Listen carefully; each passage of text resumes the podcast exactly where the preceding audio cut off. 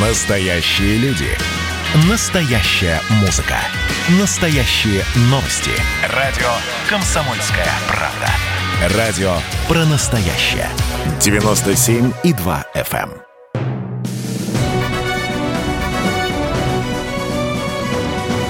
Клуб знаменитых путешественников.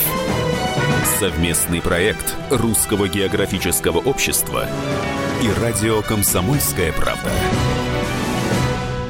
На самой глубокой в мире Кольской скважине все готово к новому этапу бурения. Сегодня Кольская сверхглубокая достигла отметки 12 тысяч 66 метров. Здравствуйте, уважаемые радиослушатели. Сегодня мы отправимся на Кольский полуостров. И клуб знаменитых путешественников будет расследовать таинственную историю, которая произошла в 1984 году на Кольской сверхглубокой скважине. Поможет нам в этом сегодня Сергей Торчилин, продюсер и сценарист фильма «Кольская сверхглубокая». Но прежде чем мы начнем разгадывать тайны и секреты истории, наша традиционная рубрика «Новости РГО». Клуб знаменитых путешественников. Совсем скоро, уже в следующее воскресенье, пройдет главная в году акция Русского географического общества – «Географический диктант». Он пройдет в нескольких форматах, в том числе и дистанционно. Но уже сейчас вы можете попробовать свои силы. На сайте проекта диктант.рго.ру открылась пробная версия диктанта. В Санкт-Петербурге состоялась презентация историко-биографической книги «Круг Крузенштерна». Сборник рассказывает о жизни и деятельности великого русского мореплавателя, которому в конце ноября исполнилось 250 лет.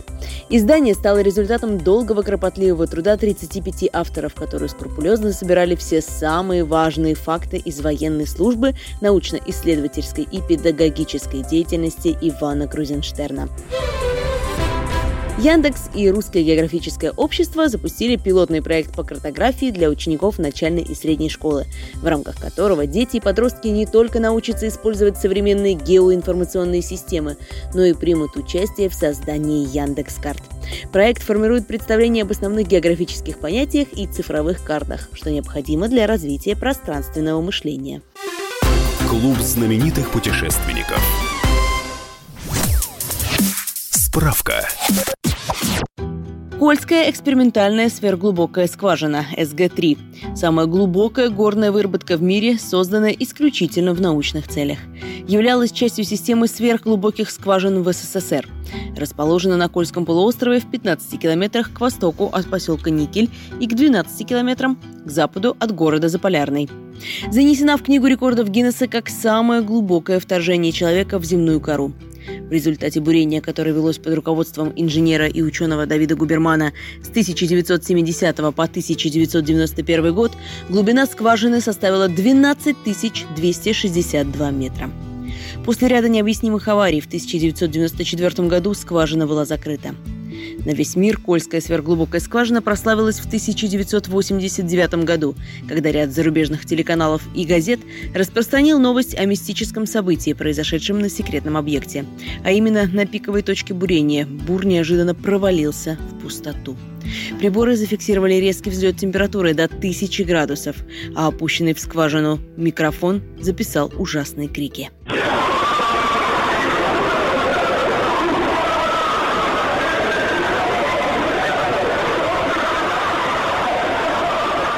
В других публикациях речь шла о том, что ученые не только услышали ужасные звуки, но и стали свидетелями явления миру некоторого демонического существа, которое вырвалось на поверхность через буровую шахту.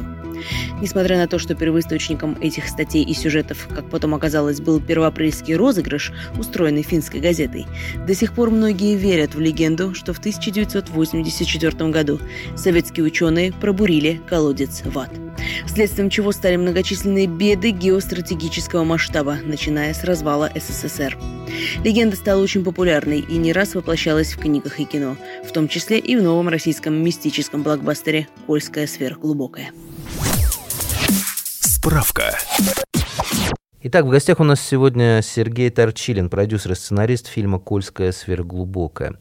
Он э, предоставил свой взгляд на события, таинственные события 1984 года и дал ответ, что же там все-таки могло произойти. Справка. Сергей Торчилин, российский продюсер, сценарист и режиссер. Родился 29 августа 1984 Выпускник МГИМО, успешный политтехнолог, который оставил эту сферу ради кино. Продюсировал большие документальные и сериальные проекты для Первого канала, РЕН-ТВ и России-1. Работал над такими известными фильмами, как «Вангелия», «Домовой», «Гороскоп на удачу», «Зомби-каникулы». Идейный вдохновитель, сценарист и продюсер мистического фильма «Кольская сверхглубокая». Справка. Сергей, ну тогда у меня первый вопрос. Э, как вы узнали об этой истории? Почему захотели снять э, фильм именно о ней?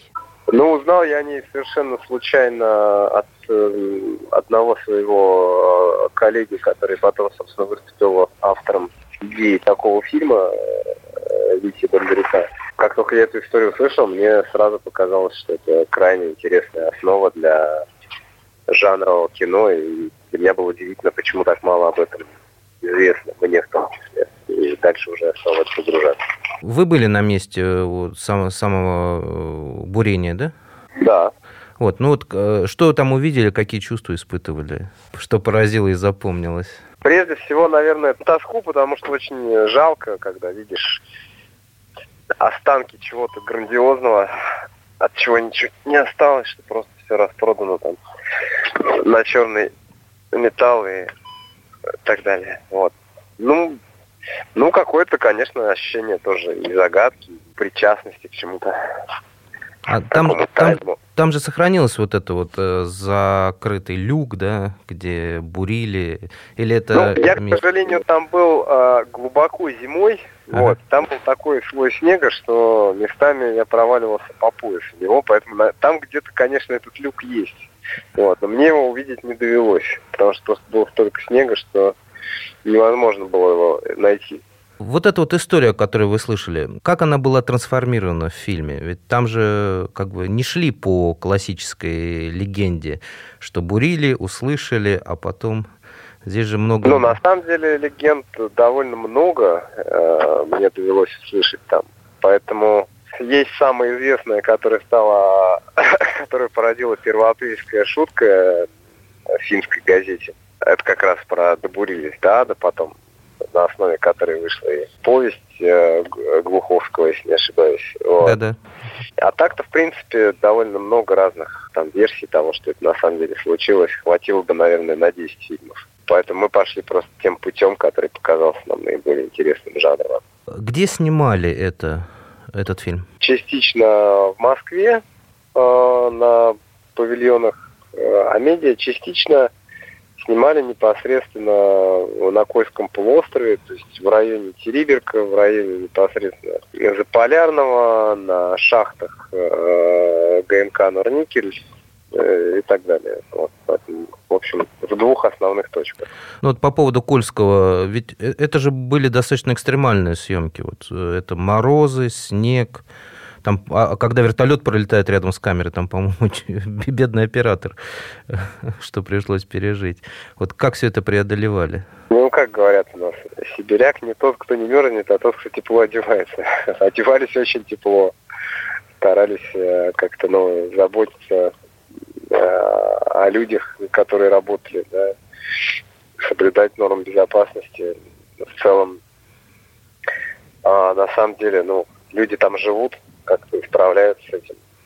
Привыкаешь, на самом деле, через какое-то время. Страшно не холодная температура. Когда ветер, тогда действительно грустно становится. А так холод там воспринимается гораздо легче, чем в Москве. Самые экстремальные моменты на съемках какие-то можете вспомнить? Что было труднее всего?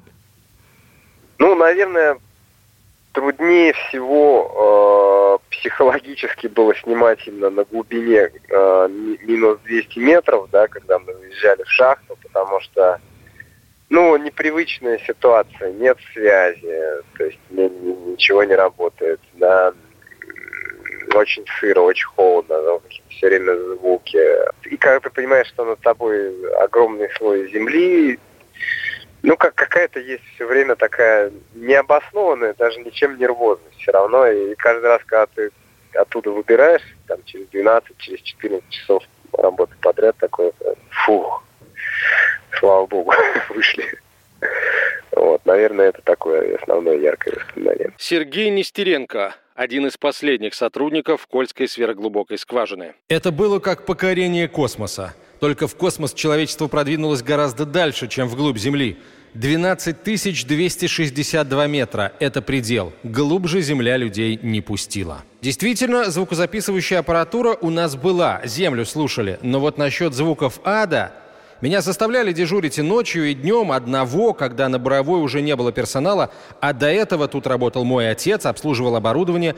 Так вот, не было этих звуков. Если бы что-то было, мы бы наверняка узнали. А по поводу мистики, в некоторые места Буровой мы старались не заходить. Там почему-то становилось безумно страшно. Мы ненадолго прервемся. Напоминаю, что беседуем мы сегодня о тайне Кольского полуострова, о тайне Кольской сверхглубокой скважины, а помогает нам разобраться в этом создатель фильма «Кольская сверхглубокая» Сергей Торчилин.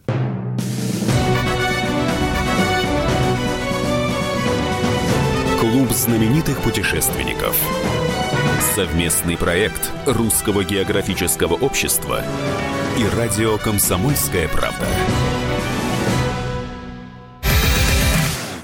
Настоящие люди. Настоящая музыка. Настоящие новости. Радио «Комсомольская правда». Радио про настоящее.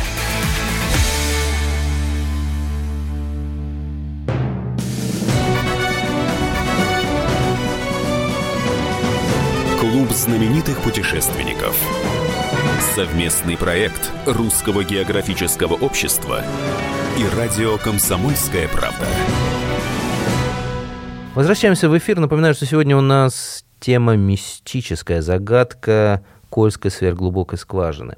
А разобраться в этой загадке нам помогает наш гость Сергей Торчилин, продюсер и сценарист фильма «Кольская сверхглубокая». Время было посмотреть э, красоты Кольского полуострова, там куда-то, может быть, на снегоходе выехать, потому что его же очень хвалят Конечно. как туристическое место. Конечно, я больше того могу сказать, что я обязательно туда поеду, не знаю, как может быть в этом или в следующем году, просто не по работе, а как турист э, продолжить смотреть, потому что место безумно красивое, одно, одно из самых, наверное, красивых, которые я видел в жизни. И северное сияние довелось застать, и там прекрасная еда, место классное. Вот. Когда искали локации, объездили довольно много там и несколько городов, и несколько э, точек э, у моря, поэтому представление имею, понимаю, что еще очень-очень многое можно увидеть. Вот. А э, какое-то место запомнилось больше всего, куда вот точно хочется вернуться? Териберка, Тереберка. конечно.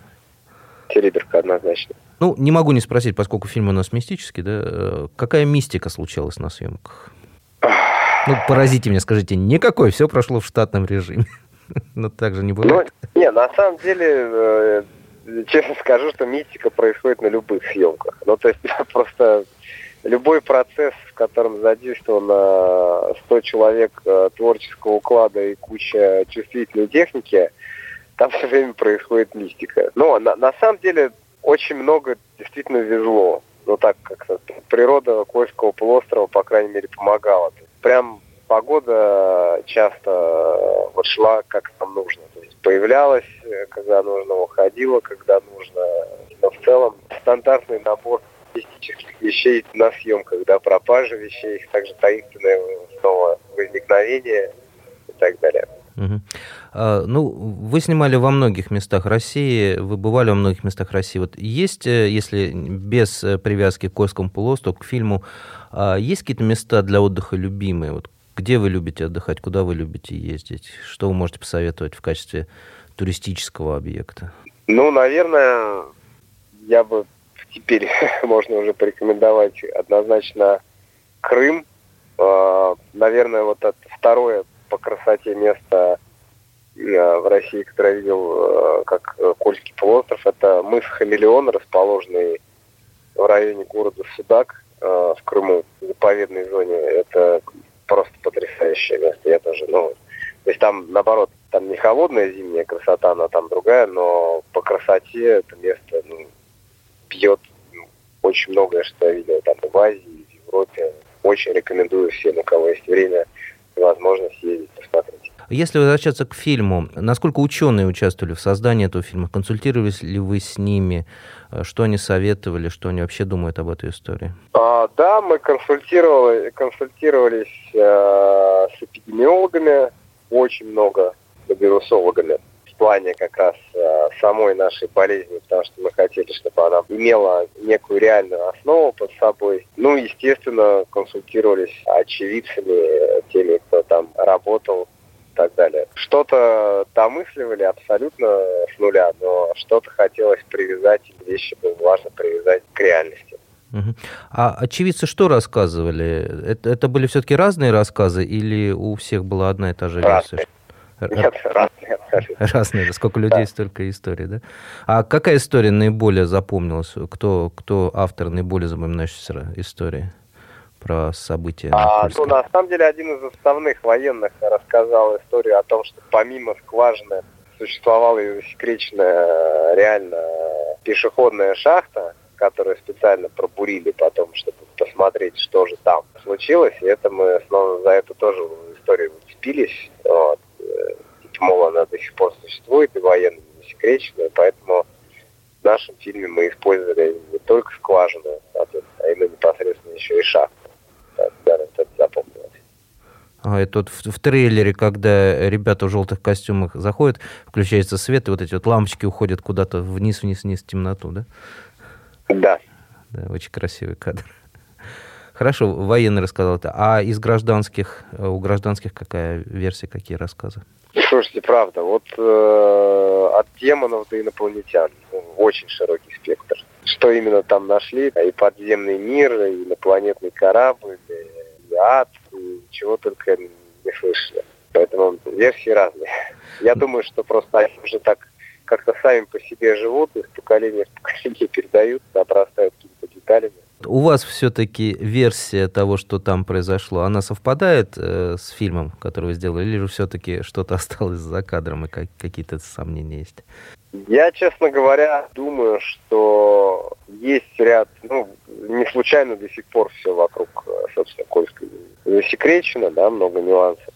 Я думаю, что действительно это был, как и многие другие э, суперпроекты советские, проект двойного назначения, помимо чисто научной, у него была военная э, задача, о чем я тоже слышал несколько версий, какие это могли быть задачи. Но что пошло не так, честно говоря, вот не могу сказать, что у меня есть какое-то однозначное мнение на этот счет. Есть одна история, которую мы воплотили. Есть э, другая история, с которой мы изначально начинали, но она просто очень-очень очень масштабная и требует ну, гораздо больше подготовки и вложений, чтобы ее реализовать, но может быть когда-то это сделаем. Ну, вот. и, так, и тогда покажем альтернативный еще взгляд на эти же события. А, ну хорошо, тогда один из последних вопросов. А, какие еще мистические истории Э, произошедшие, может быть, в СССР, в России, в мире, вас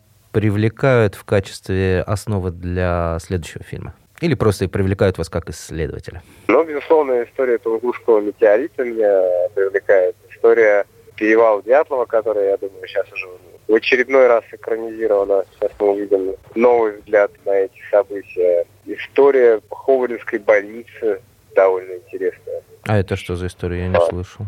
Гигантский научно-исследовательский медицинский центр, который расположен в Москве, заброшен. А, все, я, я понял, который в виде треугольника сверху или в виде звезды еще.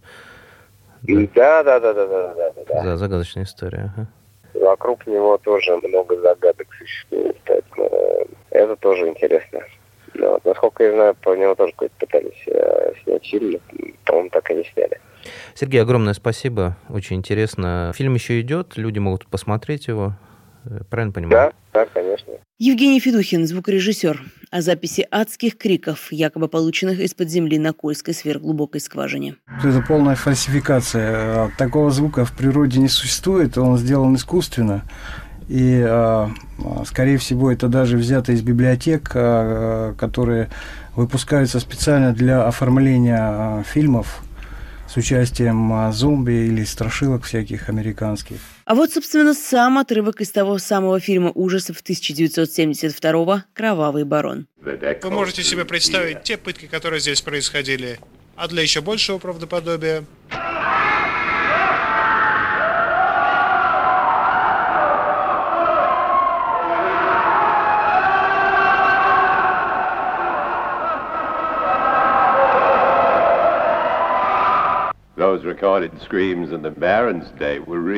Эти записанные звуки в дни барона были настоящими. Итак, а, наша программа подошла к концу. Сергей Торчилин был у нас сегодня в гостях. Это продюсер и сценарист фильма «Кольская сверхглубокая».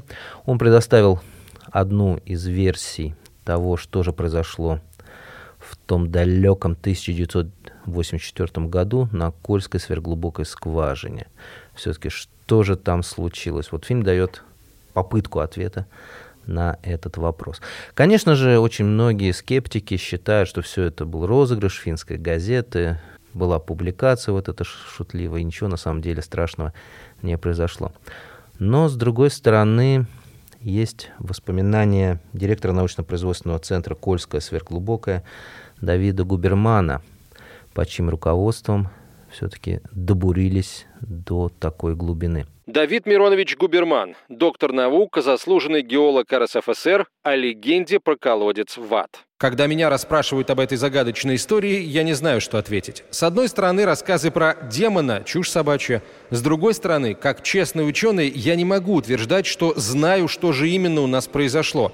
Действительно, был зафиксирован очень странный шум. Потом был взрыв. Спустя несколько дней ничего подобного на той же глубине не обнаружилось. Так вопрос остается открытым, а значит и у вас, уважаемые радиослушатели, есть шанс поразбираться в этой тайне и, может быть, дать окончательный ответ. С вами был Евгений Сазонов и Клуб знаменитых путешественников. Встретимся через неделю. Путешествуйте, открывайте тайны, смотрите кино и, конечно же, изучайте географию, царицу наук.